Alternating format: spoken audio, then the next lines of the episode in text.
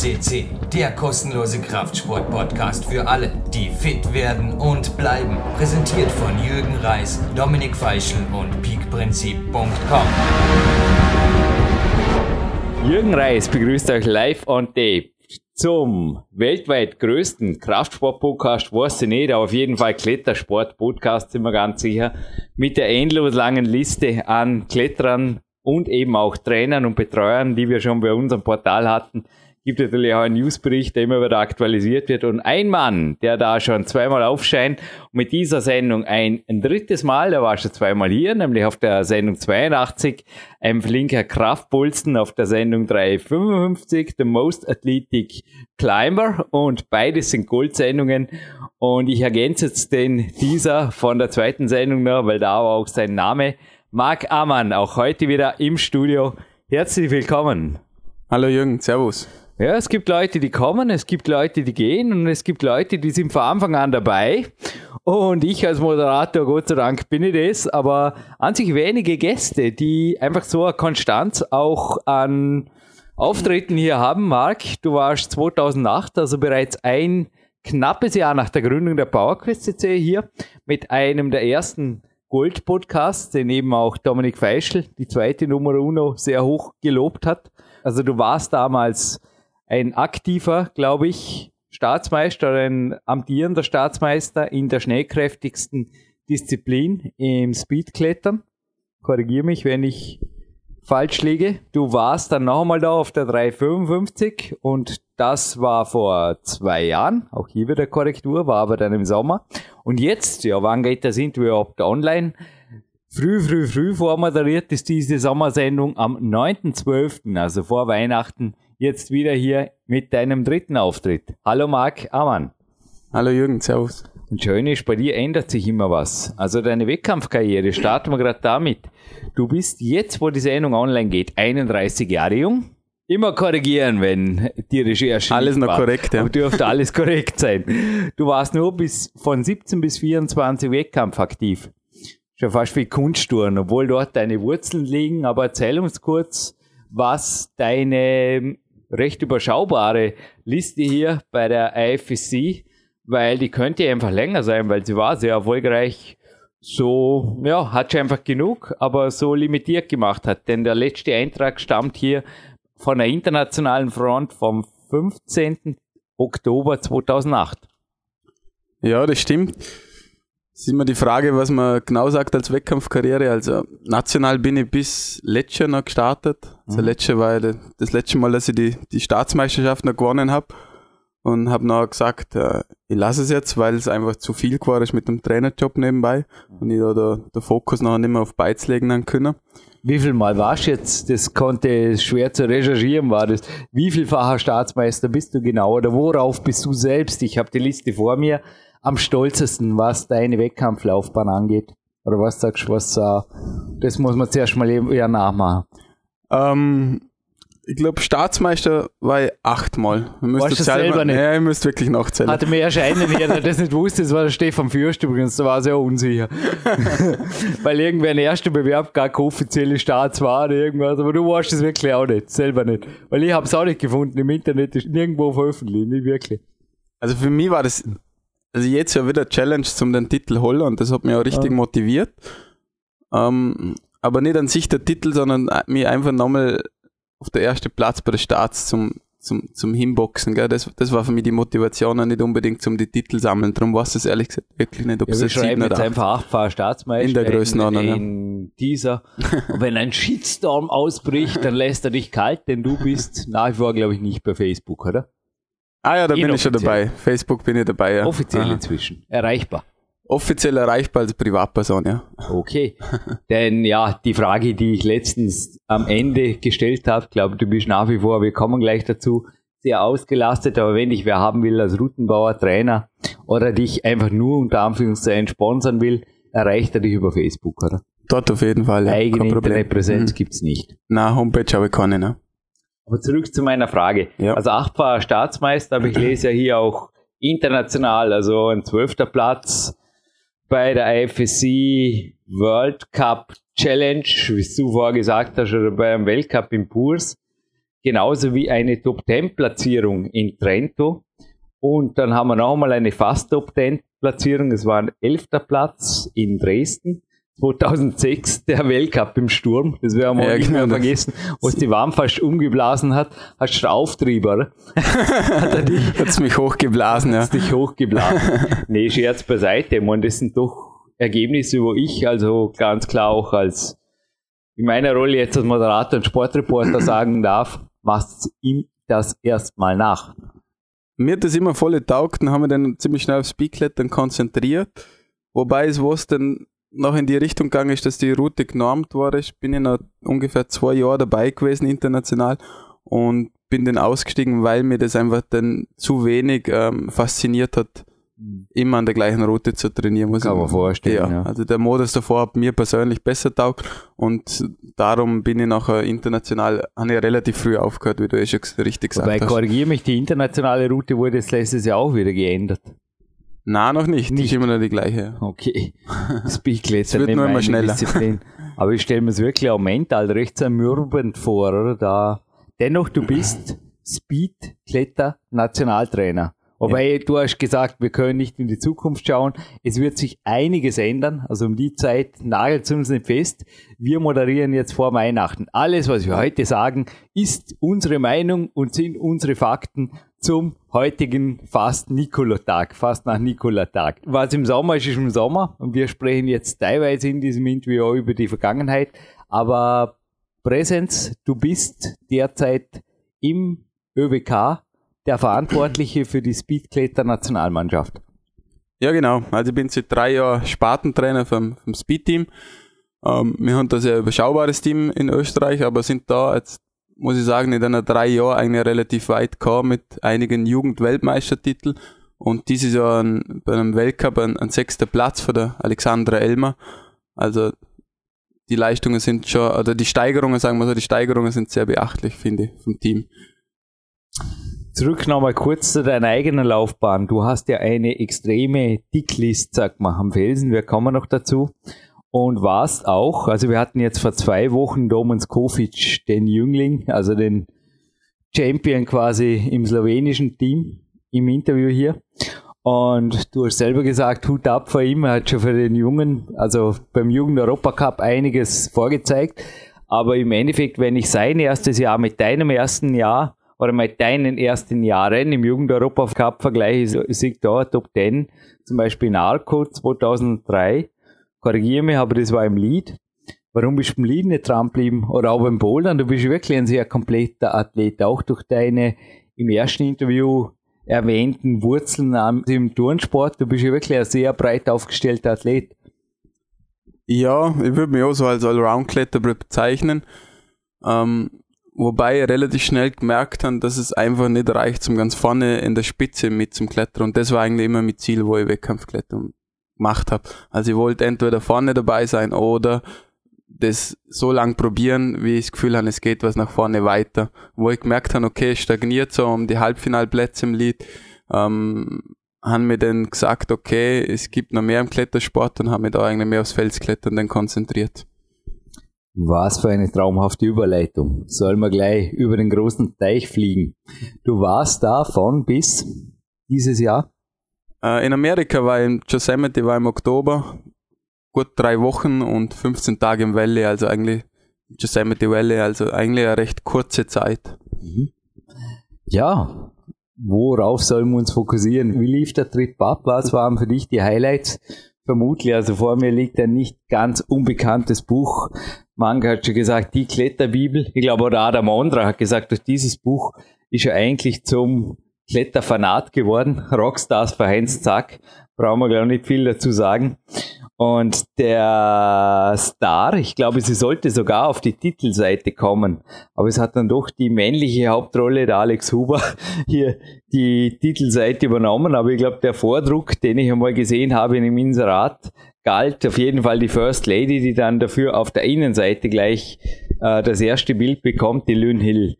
Und sie hat 1994, also ja, 21 Jahre jetzt, wo das Interview online geht, ist sehr die Nose befreit, die Nase befreit. Was bedeutet dies?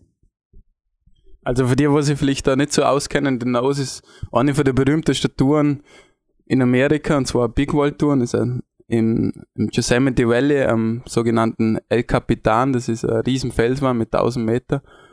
Und die hat die Linie als erstes freiklettern können und das bereits vor 21 Jahren. Und das ist eine enorme Leistung gewesen. Dass mhm. das von einer Frau geschafft wird, äh, top nochmal alles, also das muss man schon dazu sagen. Was, also ich war im Familienurlaub dort, habe damals noch nicht geklettert, 14, 15 Jahre alt und habe auch die Wand gesehen. Was erwartet einen Kletterer in dieser Wand? Weil Wände von unten anschauen ist ja immer ganz nett. Und wie viel Seillängen? Welche Schwierigkeit? Was bedeutet es, die Nose frei zu klettern? Denn ich glaube auch manche ich nenne jetzt keine Namen, aber es war ganz witzig. Also als du zurückkamst, da war ein junger Wettkampfkletterer in der K1, wo wir auch vorher gerade noch waren. Und er hat dich eigentlich groß gefragt, ja, warum hast du das nicht einfach gemacht, wenn die Lünde schon vor 20 Jahren gemacht hat? Ja, dieselbe Frage stelle ich jetzt dir. Was ist die Nose und warum hast du das nicht einfach gemacht? Also es ist eine enorme Herausforderung. Für mich war es das erste Mal im Welle und ich bin schon relativ viel in der Alper geklettert und kenne mich über mehr sehr länger schon ganz gut aus. Aber das ist einfach noch eine ganz andere Liga. Erstens, weil es Granit- und Rissklettern ist, was man bei uns in Europa schon ähm, nicht wirklich gewohnt ist. Und ich noch weniger, also ich habe mit dem Rissklettern schon anfreunden müssen.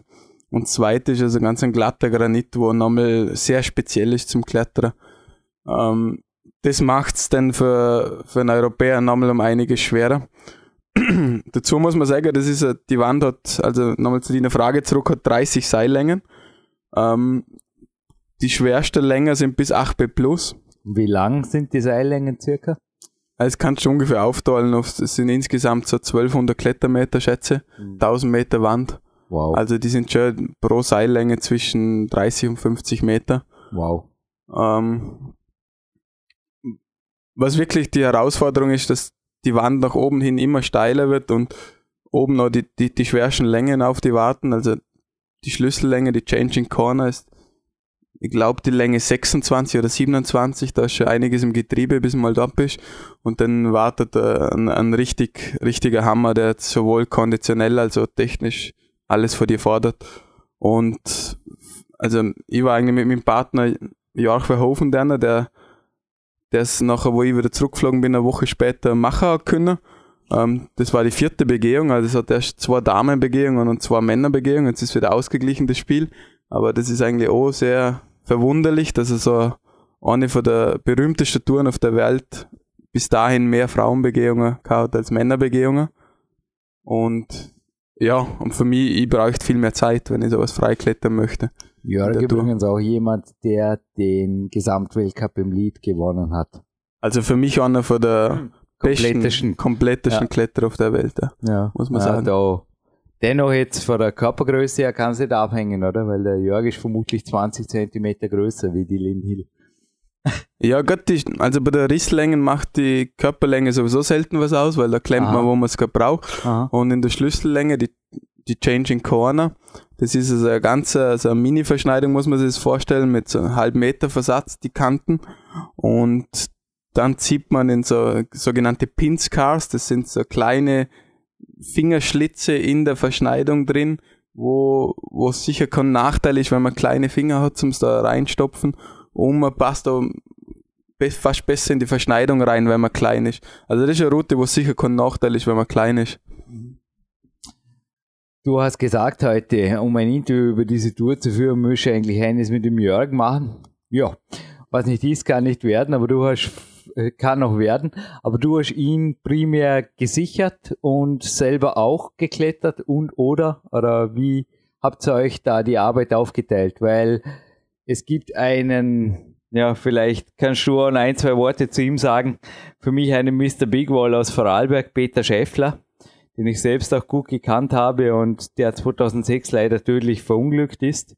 Und er hat mal gesagt, Jürgen, Big Wallen, es ist eine brutale Schinderei. Aber es ist eine geile Schinderei. Und wie geil war für dich, wir sind nicht jugendfrei, mhm. diese Schinderei?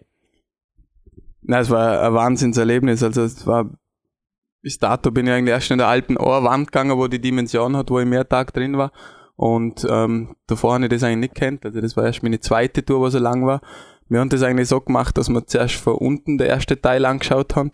Also ein Tag von unten begehen, die ersten 20 Längen. Und dann sind wir ans Stop gelaufen, dann haben die schweren Längen auscheckt von oben, zwei Tage. Und danach haben wir mal ein Go von unten gemacht, in Wechselführung. Also bin entweder ich vorgestiegen oder er, jeweils abwechselnd. Äh, und haben die Route in zwei Tagen gemacht. Das ist eigentlich relativ schnell für Big Wall Kletterer, weil, weil wir natürlich beide ähm, relativ fit sind und viel freiklettern können, dadurch sind wir schnell. Und wenn man schnell ist, braucht man wieder weniger Material zum Mitnehmen und dadurch ist man wieder schneller. Umgekehrt, das, was der Peter, ein guter Freund von mir, ähm, gemacht hat, war mehr so technisch klettern. Das heißt, da bist du echt einige Tage in der Wand und dadurch brauchst du gleich viel mehr Material, vor allem Lebensmittel, Wasser und, und, und ja, und sonstiges Zeug. Korrigiere mich, aber du warst ja quasi ein Nachbar der Kletterlegende Peter Schäffler, oder? Der also mir einfach nur als absoluter, ja, ich weiß nicht, ich will auch sagen, er war ein Kletterer mit Herz und Seele in Erinnerung geblieben ist. Also er jetzt auf dem Foto vor mir ist, er ist einfach noch auch mit seinen Sprüchen. Ist bei dir was so bei der Big Wall äh, vor ihm mit dir geklettert oder was soll man sagen? Ja, ich denke ganz oft an ihn eigentlich, weil er. Du hast in seinem Trainingsraum genauso wie ich vermutlich auch trainiert und. Genauso ist es. Er hat mir eigentlich unter seine Fittiche genommen, wo ich 18 war und hat ja. mir da mal so richtig gesagt, was Motivation bedeutet. also da echt viel mitnehmen können für ihn. Ja. Und ich weiß schon, damals hat er erzählt, erstens einmal vom Rettikum, vom Silbergeier, wo ich schon dachte, wow, super cool. Und dann irgendwann habe ich es mal selber klettern können und dann habe ich nie gedacht. Und das gleiche ist im Weltcup, wo er immer geschwärmt hat, wow, das ist das, da muss ich hin und das ist das Coolste. Und jetzt, ähm, zwölf Jahre später, habe ich es einmal geschafft. Ja, ich habe da eine Dickliste im alpinen Klettern vor mir. Da ist natürlich der Silbergeier. Da ist aber auch, also du hast viele, also natürlich das Kaisers Neue Kleider, hast aber mit Headless Children auch eigene Begehungen gemacht. Habe bei vielem gedacht, auch End of Silence, da hast du teilweise Dinge gemacht, also auch von mir, ein anderer Freund verstarb sehr früh. Es war ab und zu immer wieder bei mir auch das Denken, ich will es für ihn machen. Und ich habe jetzt gerade gefragt, ob du in der Big Wall auch ein Spruch, der mir auf jeden Fall auch beim Vortrag für ihn war das, hat gesagt, eins, was ich gelernt habe am zweiten Tag in der Big Wall, man braucht da kein Salzcracker mitnehmen. Man sollte jetzt Müsli runterfallen lassen oder irgendwas in die Richtung war. Genauso wie mit der Ausrüstung. Hast du da was für ihn mitnehmen können, wie man sie zum Beispiel mit Klemmkeilen so ausrüstet, dass man die wirklich zur Stelle, zur rechten Zeit am rechten Ort hat? Von Peter leider nicht. Das war noch eindeutig zu früh, wo, wo ich mit dem Kontakt kann. Also, dass ich mal rein Sport klettert. Ich jetzt viel auf dem Jahr lernen können, muss ich sagen, weil der war schon mehrmals drüben, hat da viel Erfahrung gehabt und dann ist er viel mitgenommen, was das anbelangt. Was ich auf jeden Fall mitgenommen hätte, dem Albi steht jetzt einfach ein bisschen Werbung zu, bauamplay.de, Bauer und einer N dran, de, glaube ich, eine bekannte Homepage, beziehungsweise das Produkt, glaube ich, ist unikat, die CU-Glasses zum Sichern, damit man nicht andauernd aufwärts schauen muss. ist sowas sinnvoll in der Big Wall oder verzeiht der Nacken? Ja, noch bist du ja erst 31, geht ja noch gut. Also da ist sicher in der Halle oft anstrengend im Klettergarten wie, wie, in der Big Wall. Nicht so steil. Na, das geht okay. ganz gut, ja. Ja, ich bin auf die Sicherungsbrille über den Baxi Usubiaga gekommen, der mal in Dormien war. Apropos Dormien, äh, wechseln wir kurz mal hier in die Hallenszene. Aber der Nostraum bei dir jetzt, um das Thema in diesem Podcast abzuschließen, besteht der? Fliegst nächstes Jahr wieder rüber? Was sind die großen Ziele? Wo siehst du dich jetzt im Sommer 2015, eventuell in der Nose? Free? Also ich möchte auf jeden Fall wieder ins Yosemite gehen, weil es gibt da ungeheure Dichte an hoher Wand, wo relativ reich, leicht zu erreichen sind.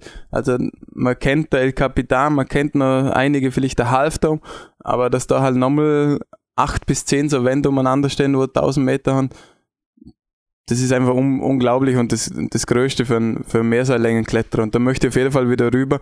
Ich möchte aber primär sicher noch viele andere Routen zuerst probieren. Erstens zum in dem Gelände einfach fitter werden mit Rissklettern, weil das wichtig ist, dass du die, die mittelschweren Längen einfach nicht, nicht sehr anstrengen, dass, dass du noch richtig frisch bist, wenn in die Schlüssellängen kommst. Also ich würde mich zuerst mal auf, auf Routen sammeln konzentrieren. Okay. Also wieder bleiben wir doch beim Paxius Biaga. Nee, der Chris Schaumer war das. Wie der Chris Schaumer mal gemeint hat, dass er ab und zu einfach mal wieder in Felsgebiete fährt, schaut, dass er richtig fit wird und dann geht's was ganz Großes an. Zum Beispiel seine Jumbo Love hat er so gemacht, oder? Also zurück auf Spanien flog, dann einfach viele Sportkletterrouten abgezockt hat und dann zurück in die ganz große ging. Wobei der eine natürlich noch, ja, 20 mal länger wie die Jumbo Love ist, fast. Na, ungefähr. du hast ja, also ist ein bisschen ein Widerspruch.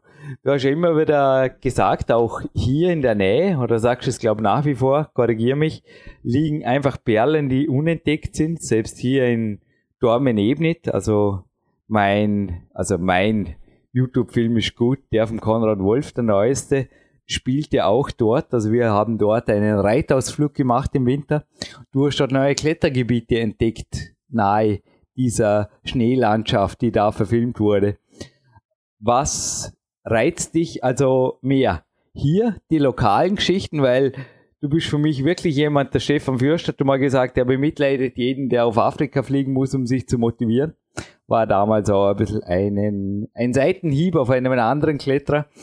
Aber ähm, ich tue mir jetzt auch schwer, zu mir in der K1 oder in naheliegenden, zum Beispiel auch um Plastik zu motivieren. Und bei dir scheint es bei Felsgebieten, die zum Teil auch, ja, ich meine, Dormen Ebene ist sicherlich nicht süß, oder?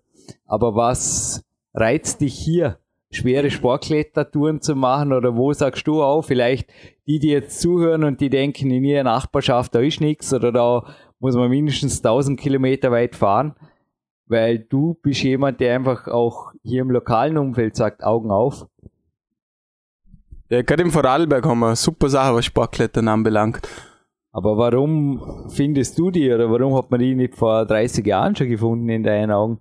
Man hat man eh gefunden. Es gibt ja viel schwere Sachen bei uns, nur okay. ähm, braucht es einfach gewaltige Zeit. Also, damals waren das noch richtig schwierige Sachen, was jetzt heute vielleicht schon erklärt relativiert worden ist vom Schwierigkeitsgrad und man das vielleicht schneller klettern kann und das benötigt eine gewisse Zeit, bis man das nachher wirklich klettern kann. Und man, das ist einfach nachher wahrscheinlich ausgelaufen, ein schwerer Tour und jetzt kommt wieder eine neue Generation, wieder, wo wieder neues Material braucht, wo die alten Sachen relativ schnell klettern kann und jetzt wieder neues sucht. Und so wird es wahrscheinlich dann mit der Generation unter mir wieder das Gleiche sein. Ich bin heute, heuer der ganze Sommer in, in, in drei Projekte drin gehängt, also ich mehr oder weniger drei probiert, Touren probiert im Land. Äh, alle meiner Meinung nach ein neuer Grad im Ländle. Leider eine, keine, ja, in der Größenordnung. Mhm. Leider habe ich keine können für deine Punkten dieses Jahr. Also ich werde im Winter mehr trainieren denn je, wäre der Plan, damit ich einfach nächstes Jahr zumindest eine von den drei Linien realisieren kann. Aktion Ländle. Aktion direkt gibt schon eine Aktion Ländle machen. So ungefähr, ja.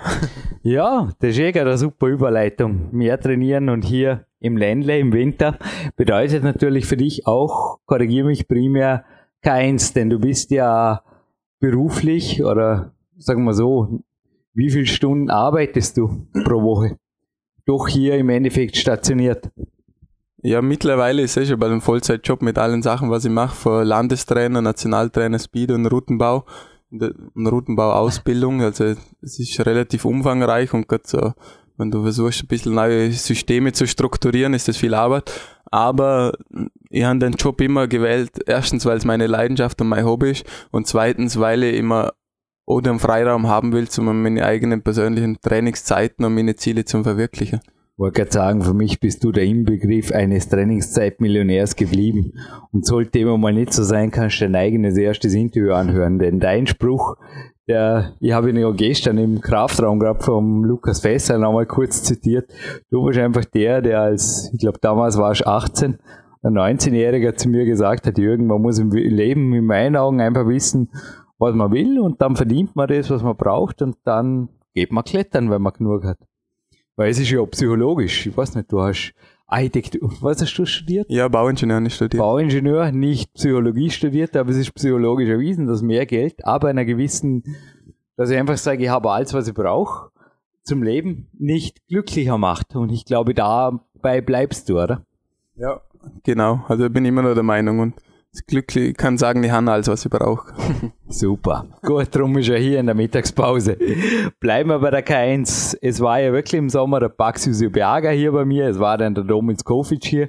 Darum habe ich das Interview bekommen. Und es waren jetzt auch vorgestern. Also ich habe gestern Abend, kommt dir vielleicht auch bekannt vor, Network geschaut von Chuck Freeberger, der Film, der auch bei uns im Interview war. Heute Morgen der Exposure 2. Und ja, die Russen waren noch nicht hier, haben sie zwar auch schon angekündigt, der Rustam Gelmanov wollte mal vorbeikommen, hat sie aber nicht ergeben, aber vielleicht kommt er 2015. Aber es waren mehrere, ich nenne jetzt keine Namen, also Privatsphäre denke ich schon eine wichtige Ebene, aber es waren mehrere Akteure von dem Film The Network, jetzt vorgestern Sonntag hier in der K1 und haben auch mit dir trainiert. Ich glaube, man kann sagen, es hat sich wie schätzt du es so ein? Ich meine, an Stivoli wird es noch nicht rankommen, an Innsbruck, an die Szene, an the scene, the scene.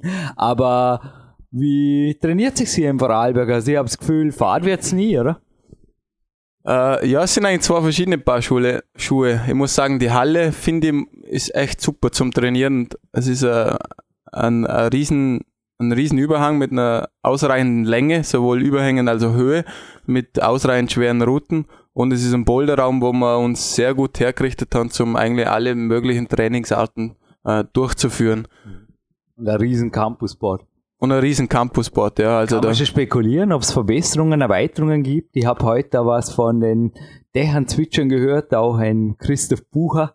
Hm. In meinem zweiten Buch, im Big Bauer übrigens, der Mann mit den elf einarmigen Klimmzügen, ist ein Name, der kurz gefallen ist, ein ich sage jetzt mal, ein Selbstständiger, der Kletterwände baut auf hohem Niveau und sehr gute Trainingstools auch macht, vor allem. Wie siehst du das, die Zukunft da drüben?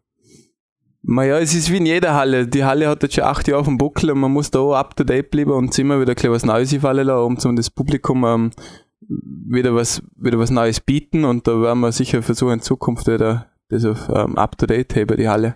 Wie strukturierst du du bist 31, jetzt, wo das Interview online geht, dein eigenes Training, denn Christoph Bucher, bleiben wir gerade bei ihm, der hat zu mir mal, zu mir mal gesagt, also bei mir sind mittlerweile und bring es da bitte gerne ein bisschen Licht ins Dunkle. Es sind zwei Fronten. Es sind zum Teil Leute, die fast schon intellektuell, ich möchte es nicht sagen esoterisch, aber sehr technisch zumindest ans Klettern rangehen also einfach sagen, es ist alles nur das Feinfühlige und im Endeffekt klettern, da brauchst du nicht wirklich Kraft, wenn man es richtig macht, oder man muss nur gut bescheißen können. Dann gibt's andere, wie der Christoph Bucher, der mir mal entscheidet gesagt hat, nach einem Weltcup, wo es ihm, glaube ich, nicht so gut gegangen ist, er hat gesagt, Klettern, Jürgen, das ist ganz einfach. Du musst eine kleine, du musst eine gewisse Griffgröße halten. Du musst, brauchst eine gewisse Blockierkraft, eine gewisse Ausdauer. Und das bisschen Technik, wenn du das nach ein paar Jahren nicht gelernt hast, lernst du es nie mehr. Ja, und so gewinnst du einen Weltcup und sonst eben nicht. Und jetzt trainieren wir. und so ging es, glaube ich, ans Campusbau und dann in die Touren. Also im Endeffekt, es scheiden sich hier auch bei der Trainerphilosophie ein wenig die Geister. Die anderen sagen, give me more and more and more Kraft ja, Patrick Matrusch war auch im Interview hier und hat es sehr gut dargestellt. Aber dann gibt es natürlich auch andere, die einfach sagen, ja, es ist alles eher der, der Mind, der Spirit und man braucht vor allem mentale Stärke. Wo ordnest du den Klettersport ein und dann gehen wir in dein eigenes Training rein? Ich glaube, du hast, es ist sogar noch einfacher. Man braucht einfach beides.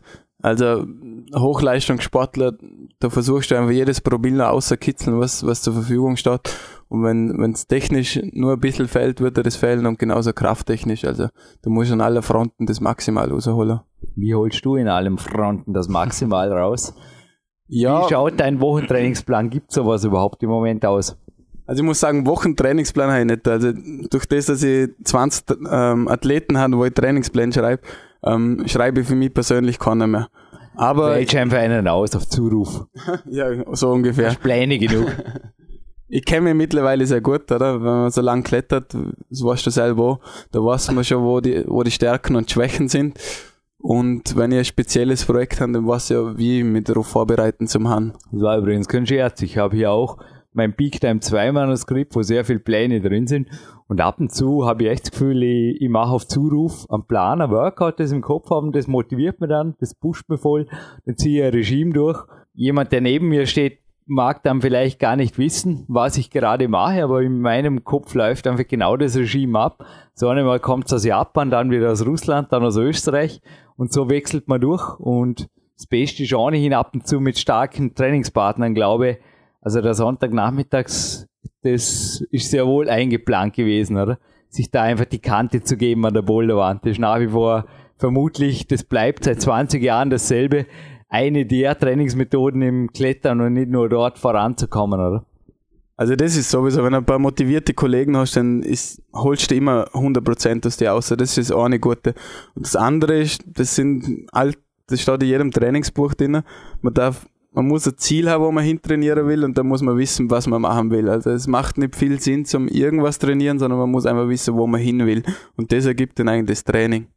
Also du weißt deine Aktion Ländle, geben wir jetzt ja. hier den, den Namen, wenn sie den mal wirklich kriegt, bin ich unheimlich stolz, na bitte nicht. Deine Aktion Ländle hat, sag mal, 30 Züge und das und das Boulder-Level. Ja, es gab ja auch so einen Ingenieur des Klettersports, der ist auch in dem Rockstars-Buch drin, der François Petit, hat ja so die Bronze geklettert der hat, also sämtliche vor ihm sind gescheitert und er hat gesagt, wo lag das Problem? Ich habe mir die Tour angeschaut, ich habe gesehen, da brauche ich ein gewisses Level, dann muss ich 40 Züge machen. Ich habe das Boulder-Level trainiert, dann auf 40 Züge und dann bin ich hingegangen, habe sie gemacht und zwar dreimal an einem Tag. Dann bin ich heimgefahren und habe wieder am Plastik weiter trainiert, weil am Fels habe ich zu viel Angst.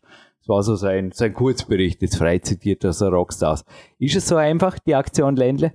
Ja, bei mir liegt ganz hier der Fokus auf, auf eindeutig mehr Maximalkraft zum haben. Ich bin, ich bin auf Ausdauer nicht so schlecht und kann mir relativ schnell eine gute Schüttelausdauer äh, antrainieren. Aber für die Projekte, was ich da im Land einfach habe, brauche ich um einiges mehr Fingerkraft. Und das steht diesen Winter auf dem Plan. Wie erreichen wir das mit 31 Jahren, dass wir uns wehtun? Ja, man, für mich hast du einfach viel im Boulderraum hocken, hast viel im Campus hocken und das Ganze mit, ähm, mit der Gehirn machen und nicht, nicht auf zerstören.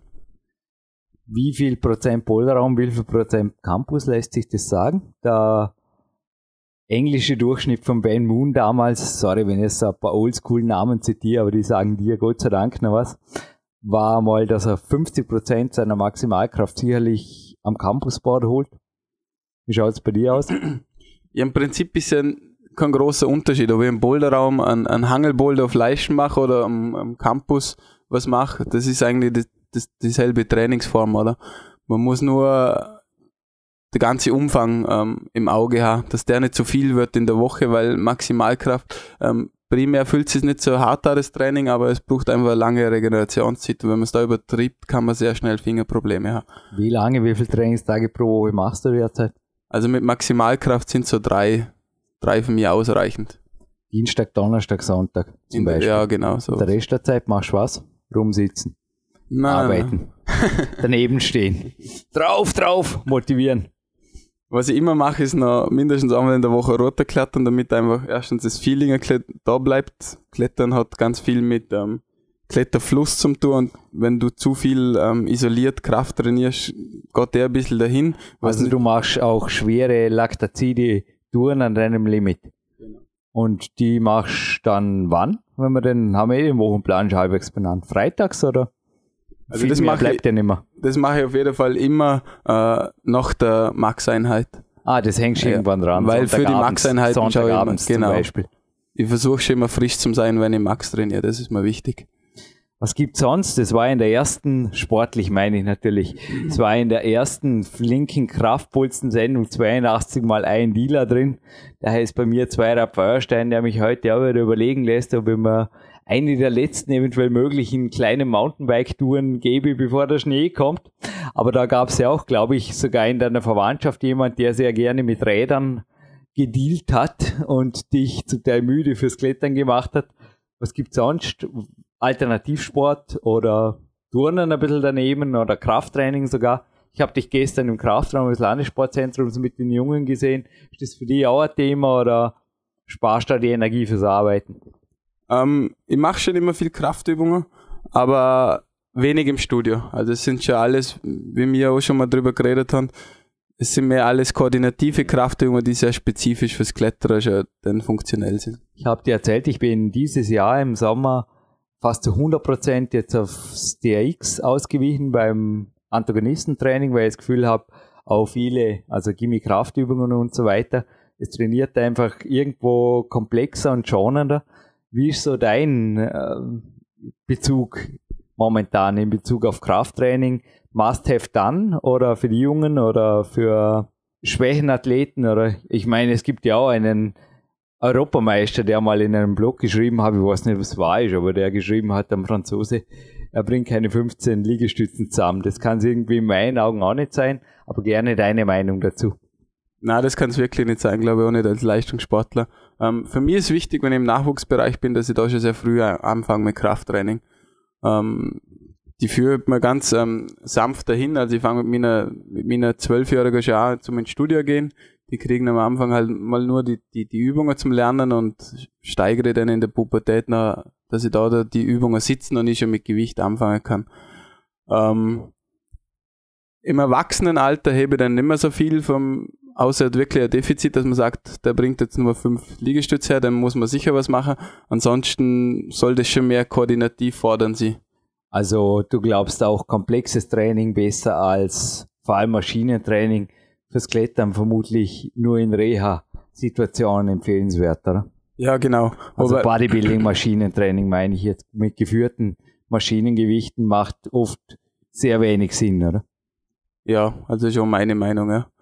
Gibt sonst Tools jetzt im Klettern? Du hast vorher drüben einige meiner, ich sage mal, Griffbalken und auch die flexiblen Griffbalken angeschaut.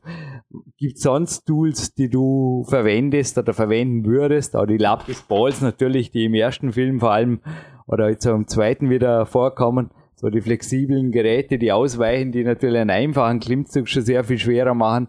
Bringen die viel fürs Klettern, fürs Bouldern? Hm, wie soll ich sagen? Ich glaube, Tools wird es immer wieder neu auf dem Markt geben, weil das. Oder machen das, sie nur Spaß? ja, genau, das ist da sind die Leute bestrebt, was zu verkaufen, das ist die eine Seite. Ähm, ich glaube, wir als Athleten dürfen nie vergessen, wo wir hintrainieren wollen, mhm. was, wo wollen wir uns verbessern und dann suchen wir uns dafür die, die geeigneten Geräte. Nein, ich möchte jetzt hier wirklich keine Werbung machen, vor allem auch keine negative Werbung.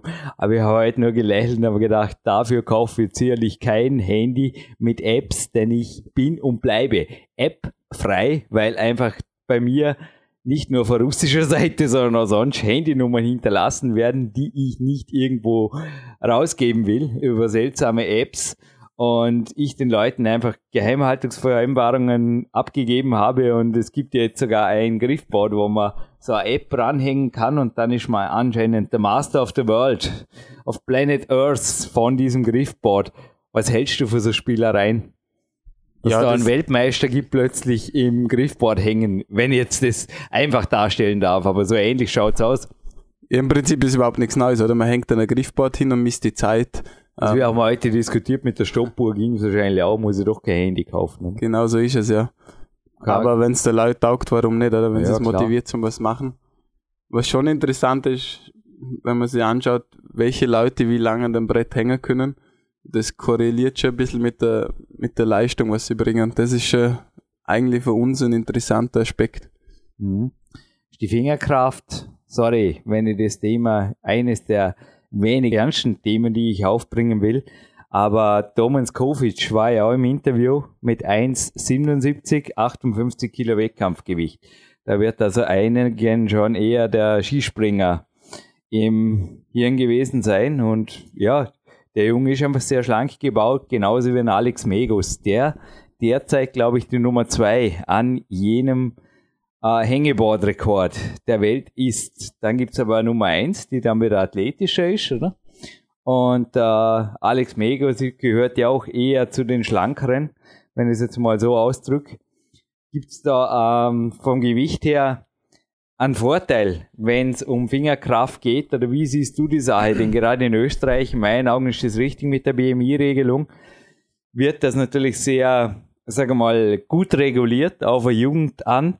Aber im Skispringen habe ich letztens ein Zitat gelesen, also ich vorher gerade auch das Foto gesehen von unserer Peak-Athletin des Jahres, ist jetzt um die Zeit schon das Interview findet, oder ist geplant, jetzt wo wir das aufzeigen, nächste Woche die Eva Pinkelnick.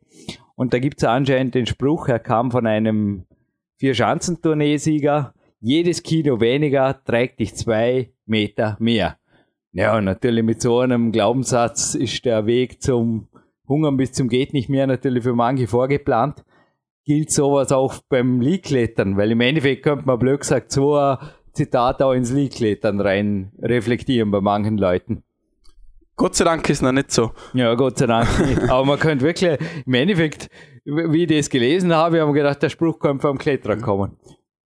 Wenns Klettern nur noch am Fingerboard hängen wäre, ja. dann würde es vielleicht hinhauen. Aber zum Klettern in der Wand gehört einfach noch viel mehr und da braucht man gerade auf Bodypower, da, da spielen viele andere Faktoren eine Rolle. Gell? Und da kann man das nicht mehr so pauschalisieren, glaube ich.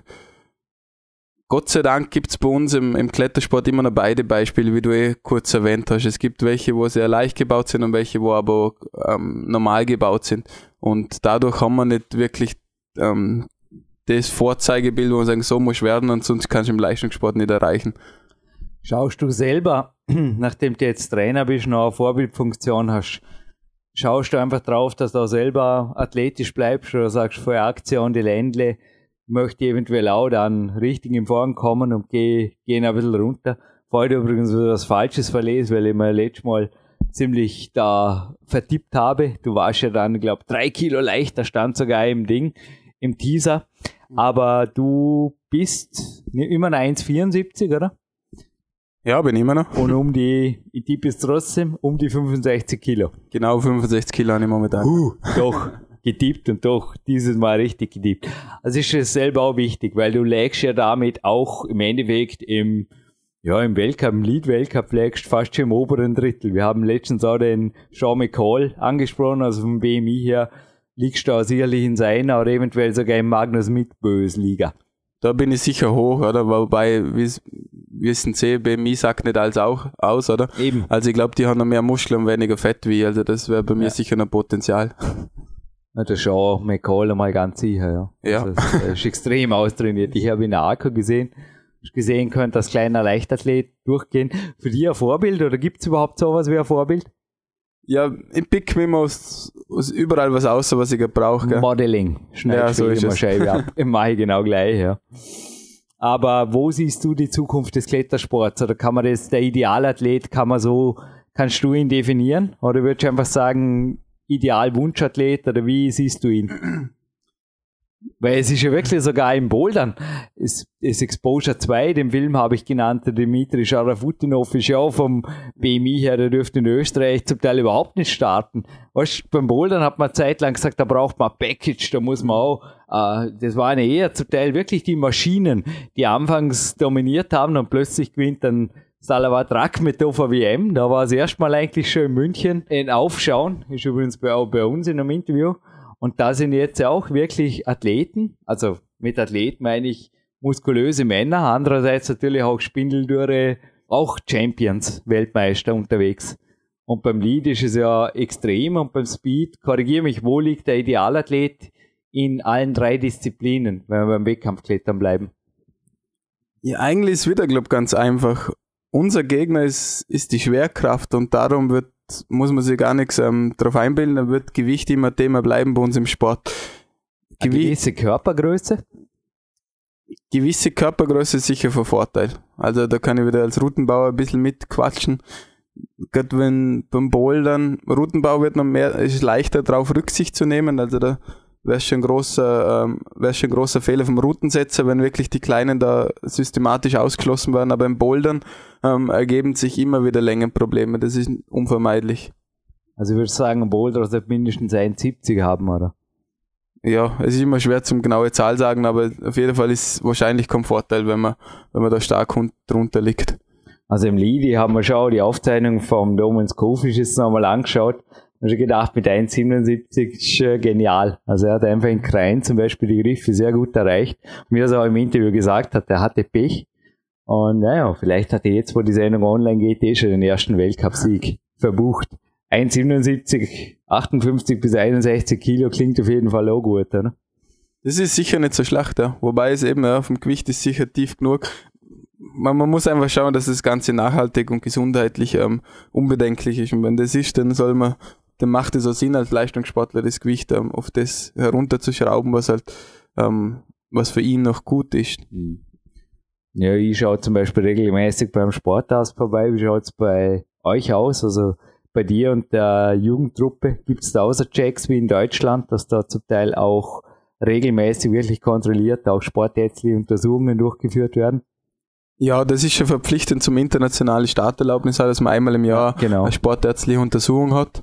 Weil der Ingo hat ja auch gemeint, im Endeffekt das Gewicht, Ingo Filzwieser, das Gewicht nun auch nicht. Im Endeffekt, wie du es auch gesagt hast, fettfreie Körpermasse ist ja auch ein Indiz.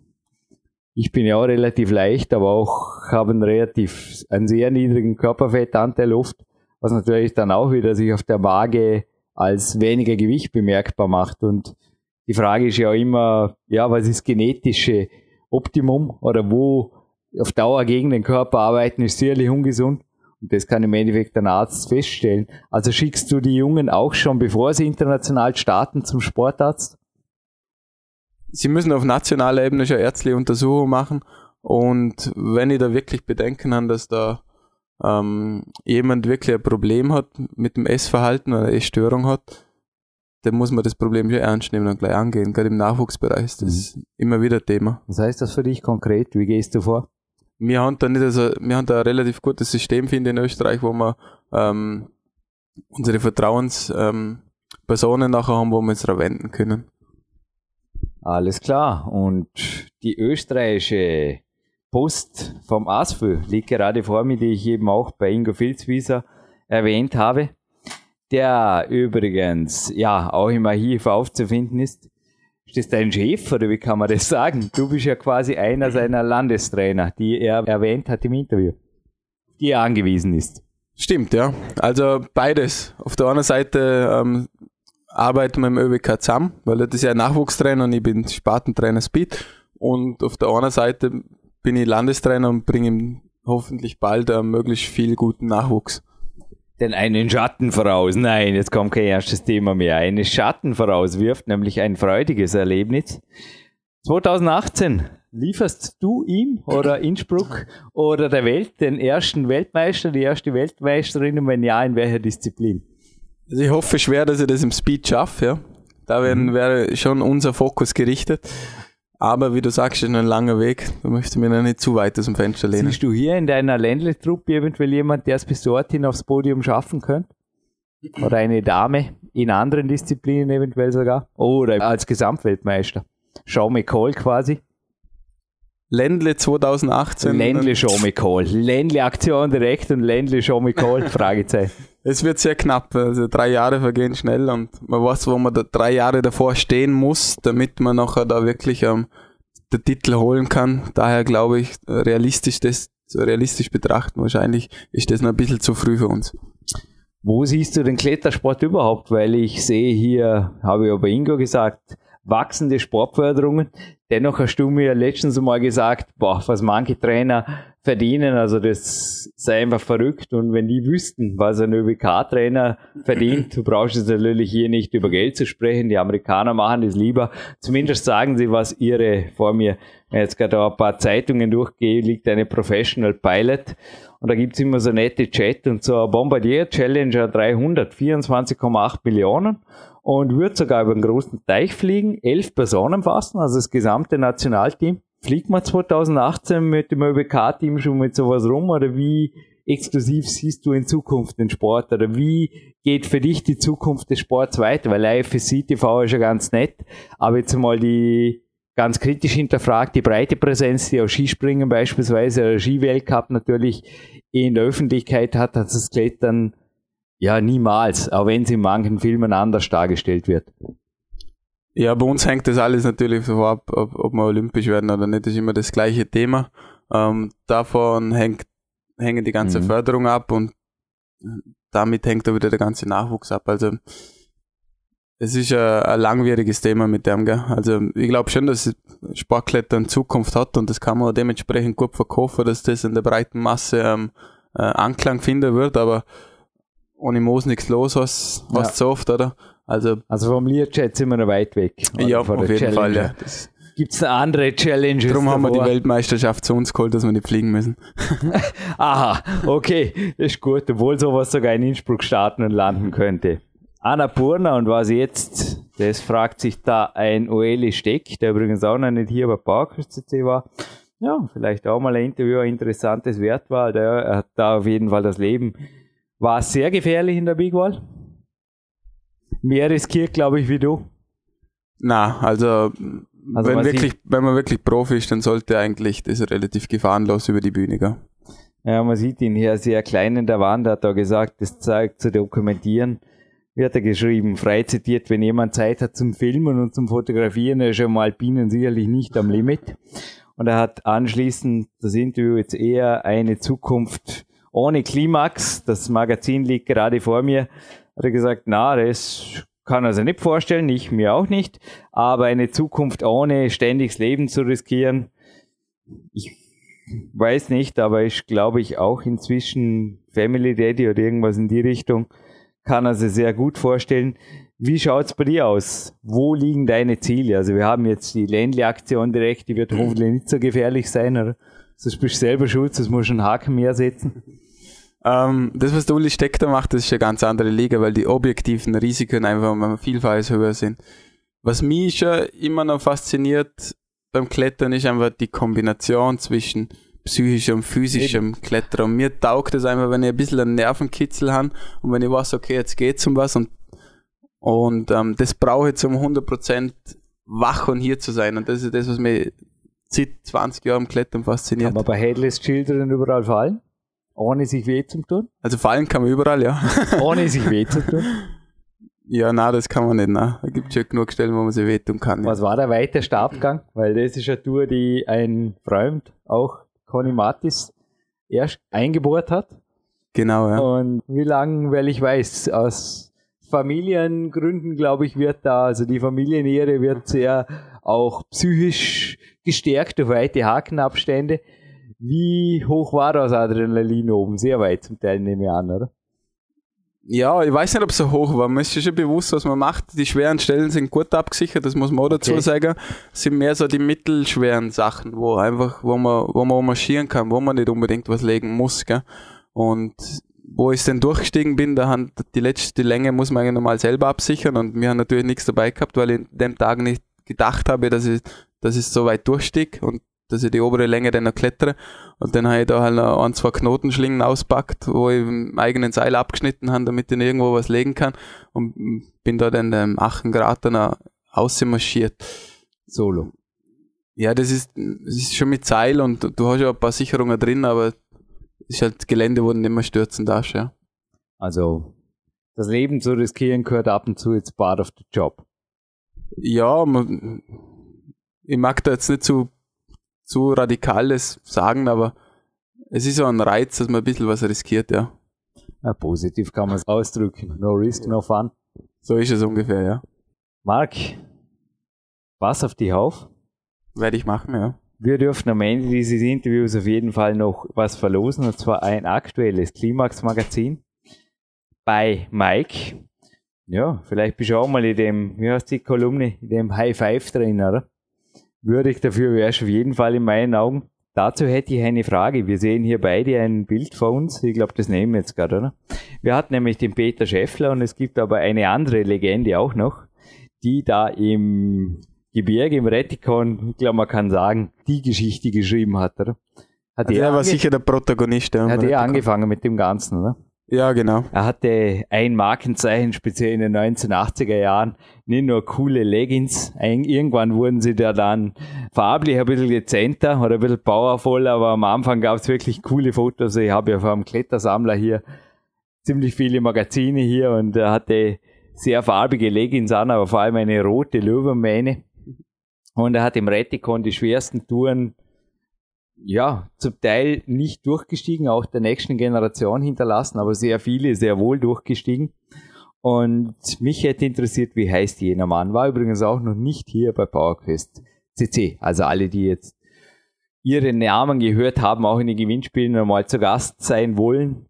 Bitte gerne danke. Wir sind ja hier ein recht überschaubares Kletterländle, aber eigentlich so die, ja, den Tirolern möchte ich jetzt gerade mal sagen, stehen wir in gewissen Dingen nicht wirklich nah, oder? Wir haben sehr eine hohe Dichte an starken Kletterern hier im Vorarlberg. Ja, so ist es. Wir eine, eine relativ coole Szene, finde, wo echt viele fitte Jungs sind, die die gleichen ethischen Einstellungen haben. Das unterscheidet uns vielleicht ein bisschen von, von den anderen Bundesländern oder Staaten. Das ist doch nicht philosophisch oder esoterisch. Letzte Frage. Ethische Einstellung auf den Punkt gebracht. Das werden jetzt viele Kletterer, vor allem Nicht-Kletterer, die jetzt zuhören, kurz formuliert haben. Vom Herrn Bauingenieur. Also ganz kurz Zum angerissen.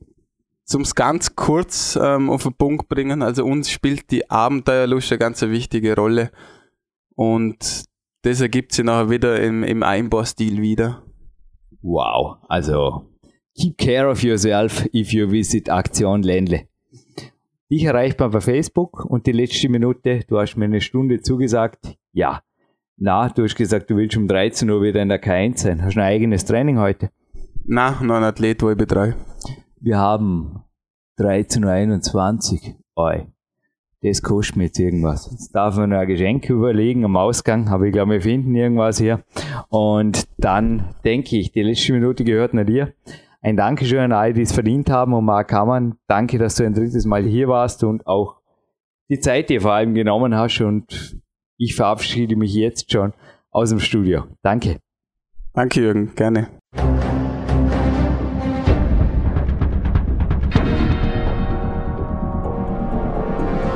Alle Fitness-Bestseller der Peak-Trilogie, kostenlose Newsberichte und weitere Podcasts von PowerQuest CC sowie Trainingssoftware, Supplemente und Trainingsausrüstung, Personal Coachings, Seminare, Workshops und mehr. Jetzt direkt im Internet auf www.peakprinzip.com oder www.jürgenreis.com.